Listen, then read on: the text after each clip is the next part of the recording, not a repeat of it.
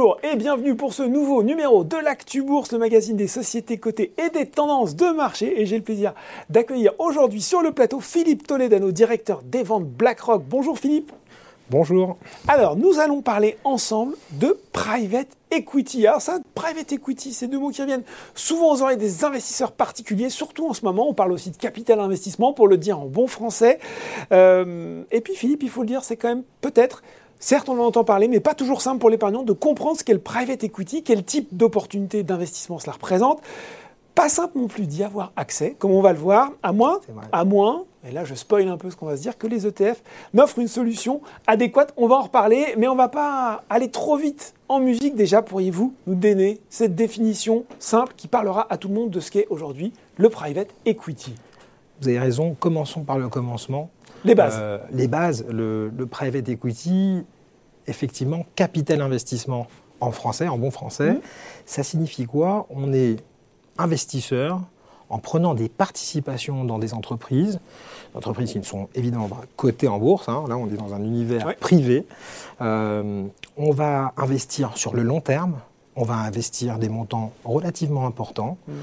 et euh, on va accompagner l'entreprise dans la durée dans son développement, avec parfois des opérations complexes de restructuration, mmh. euh, euh, de mariage entre plusieurs entreprises, euh, d'adaptation par rapport à un changement de secteur ou bien développement d'une activité complètement nouvelle, hein, des startups par exemple. Mmh. Ça, c'est quelque chose qui est extrêmement lucratif, bien sûr, mais qui est engageant. J'ai mentionné l'absence de liquidité, on est pieds et poings liés jusqu'à la fin du projet, jusqu'au moment où effectivement on revendra euh, sa participation et euh, évidemment, on va avec l'espoir d'une plus-value euh, conséquente. Alors, vous, oui, vous l'avez dit, c'est lucratif, mais c'est pas forcément simple. Il y a quand même pas mal de contraintes. C'est peut-être ce qui explique que quand on est investisseur particulier, bah, finalement, on ne se voit pas vraiment proposer de solution de private equity. Exactement. Historiquement, c'est un métier qui est resté extrêmement confidentiel. et quand je dis métier, le mot est choisi parce que au fil du temps, mm des experts se sont affirmés sur ce sujet. Ce sont des sociétés de gestion spécialisées qui vont constituer des portefeuilles à partir de ces transactions euh, et qui vont essayer, on va dire, de d'assembler, de marier différentes mmh. euh, opérations pour avoir quelque chose d'un peu diversifié. Ça reste néanmoins illiquide, ça reste encore une fois difficile d'accès mmh. au travers de ces fonds de private equity parce que les seuils d'investissement restent conséquents. Ça veut dire Philippe, un potentiel de rendement élevé, mais finalement qui reste euh, cantonné à des acteurs spécialisés, institutionnels aussi peut-être quand je vous écoute? Institutionnels, on va dire confidentiels. Hein, on est dans des family office, dans des, dans des opérations qui euh, sont euh, limitées. Pourquoi? Parce que le gisement, évidemment, quand on est sur des rendements aussi élevés, n'est pas si conséquent que ça. Il n'y a pas forcément de place pour tout le monde. d'accord.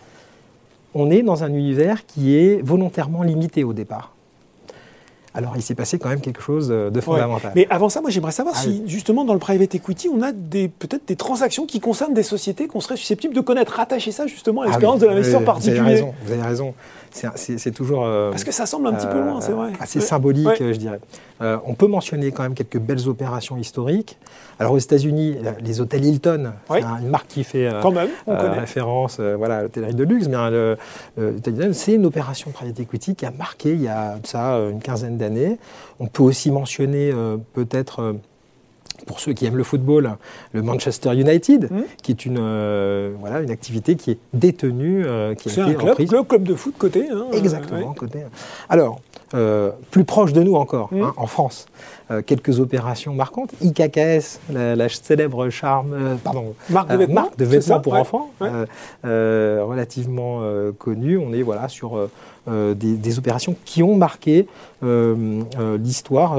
en France aussi, on peut revenir très en arrière, parler des pages jaunes. Les pages jaunes ont été... Ce local maintenant. Hein, voilà, ce local qui a connu, donc voilà, encore une fois, un développement important, parfois un reformatage, une restructuration. Bon, alors, on l'a dit, il y a de la promesse de rendement, mais il y a beaucoup de contraintes. Il y a ces sociétés, ces spécialistes du private equity. Euh, la différence peut-être, euh, et c'est assez récent, c'est que maintenant ces spécialistes du private equity, ces sociétés de gestion spécialisées, elles arrivent en bourse, elles se cotent de plus en plus.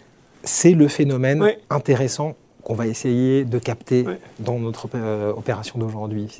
L'idée est, la suivante. Ces acteurs spécialistes ont eu l'idée, et c'était tout à fait naturel, de profiter des marchés euh, cotés, des bourses, euh, pour euh, bah, trouver aussi des ressources en capital.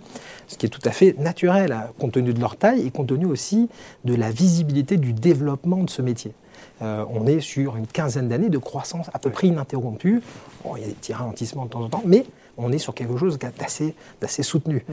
Euh, des croissances à deux chiffres, je ne vais pas donner trop de chiffres, mais voilà, on est sur mm. euh, des, niveaux de croissance à deux chiffres, comme les rendements d'ailleurs. Et, tout ça, évidemment, attire euh, des investisseurs de toute nature. Et l'idée a été de constituer des paniers de, euh, d'actions de ces euh, acteurs spécialisés du private equity. Est-ce qu'on peut avoir peut-être quelques noms là aussi pour, pour, pour parfaire notre culture générale sur ces grandes sociétés du private equity? Indispensable, et vous allez voir, c'est diversifié au niveau euh, mondial. Hein. On a bien sûr les Américains qui trônent toujours. Qui sont les leaders, hein, on peut se le dire. Alors voilà, je vais mm. citer Blackstone, je vais citer KKR, mm. mais aussi l'Europe. On peut mm. parler de la Suisse avec Partners Group. On peut parler de la France avec Euraseo, euh, qui sont des acteurs non négligeables, qui pèsent. Et on va les retrouver dans euh, ces euh, paniers de titres, d'actions, en fait, de ces acteurs spécialisés. Question quand même, au moment où on se parle, est-ce que c'est la même chose, avec les mêmes promesses, d'investir directement dans du private equity ou d'investir dans des groupes qui font du private equity? Alors vous avez raison eh de rappeler, on ne peut pas espérer les mêmes niveaux de rendement on ne prend pas non plus les mêmes risques et surtout, on n'a pas les mêmes niveaux de contraintes. Mm. Revenons un petit peu en arrière sur ce que euh, j'ai pu dire euh, en introduction. La question de la liquidité. Mm. Est-ce que je peux entrer et sortir sur mon placement avec euh, un fonds, un ETF Oui. je suis en mesure de, de reprendre, quand bon me semble, mes actifs. Je très important. cette liquidité que je n'ai pas normalement. Voilà. sur le seuil d'investissement, sur le seuil d'investissement, là aussi, un ETF, on retrouve les, grands, mmh. les, hein. grandes caractéristiques. Accessibilité, à quelques dizaines, centaines d'euros suffisent. Euh, et enfin, les frais. Les frais euh, pour accéder euh, sont quand même relativement limités. On reste sur des niveaux de frais largement inférieurs à 1%. Et je garde cette même potentiel de valeur finalement qui est dégagé par le private equity? On va en capturer une partie. C'est ça qui est fantastique. Euh, euh, il faut rappeler quand même que euh, ces activités de sociétés de gestion spécialisées mm. ont une profitabilité relativement exceptionnelle. Et exceptionnelle sur deux aspects. À la fois leur progression, là, je disais des chiffres des, progressions à deux chiffres, mm. mais aussi la stabilité. Et ça, c'est lié aussi à des systèmes de primes hein, qui sont euh, en cas de succès d'opération, euh, accordé aux gestionnaires euh, en fin d'opération. Et donc là, effectivement, quand vous êtes, vous, actionnaire de ces sociétés de gestion, vous en bénéficiez. Et voilà, c'est ça le, point. Donc alors attendez, je résume Philippe. Finalement, si je suis un investisseur particulier et que j'ai pas, allez, on va dire 100 000 euros à mettre, aller bloquer 10 ans pour accompagner une société pendant 5 ans avec des opérations complexes tout au passage, j'ai accès euh, aux, actions déjà, et par contre, ces actions, on a vu, c'est un secteur très spécifique, il faut les choisir, d'où là la solution d'avoir un ETF qui va qui va me packager tout ça en quelque sorte avec les qualités de l'ETF qu'on connaît. Euh, il faut qu'on parle du coup de cet ETF qui est présent dans la gamme iShares, c'est le iShares Listed Private Equity. Qu'est-ce qu'on va retrouver dans cet ETF alors effectivement, il faut quand même rappeler euh, de quoi on parle avec cet ETF. Un ETF, c'est euh, un produit indiciel. Il va chercher à suivre la performance d'un indice. Voilà, donc il faut un indice qui... Il faut un euh, indice de référence. Qui regroupe ces sociétés de private equity dont on vient de parler. Chez iShares, on en a sélectionné un pour nos clients, le S&P Private Equity. C'est un indice mondial il va donc chercher à recouvrir l'ensemble des acteurs de ce segment, mhm. euh, avec euh, donc cette euh, comment dire cette transparence, transparence et puis cette aussi fidélité, cette, diversification géographique. C'est le mot que je cherchais. Effectivement, vous allez retrouver tout ça dans cet indice. L'idée va être de traquer, de suivre la performance de cet indice au plus près. on va retrouver les caractéristiques que je mentionnais tout à l'heure, les frais, etc. Euh, vous allez avoir euh, également aussi euh, une représentation finalement de cette activité dans son ensemble, mm. toutes composantes confondues. Philippe, finalement, on peut dire pour conclure que pour un investisseur particulier, finalement, choisir un ETF pour une thématique aussi particulière, aussi pointue que le private equity, c'est finalement la solution sans prise de tête, puisque voilà, je vais, j'ai identifié mon secteur, j'ai pas les compétences pour savoir véritablement choisir mes sociétés private equity, je prends un ETF, je laisse tourner, et puis ça va marcher. Ah, effectivement. Euh, c'est beaucoup plus simple. Hein, on, est, on, est, dans une super simplification euh, par rapport au mécanisme initial. Alors, euh, il y a quand même cette diversification géographique que mm. je mentionnais. Ça, c'est aussi euh, confortable parce que ça veut dire qu'on prend moins le risque individuel d'une opération. géographique ou peut-être, ou qu'un. Mais néanmoins, et ça, c'est, je trouve ça personnellement formidable, on a une connexion directe avec l'économie réelle et locale. Mm. Et ça, c'est quelque chose que vous ne retrouvez pas forcément dans euh, les marchés listés, cotés habituels avec des très grandes valeurs. Ici, les valeurs dont on parle, bah, elles sont des acteurs du financement euh, de l'économie réelle, de l'économie locale. À qui on le conseille euh, Comment on le conseille au sein de la gestion d'un portefeuille, peut-être cet ETF alors, ça, c'est un point aussi très important, hein, compte tenu des risques. Je le rappelle, hein, ça reste un ETF action, hein, donc il y a les risques euh, qui vont avec.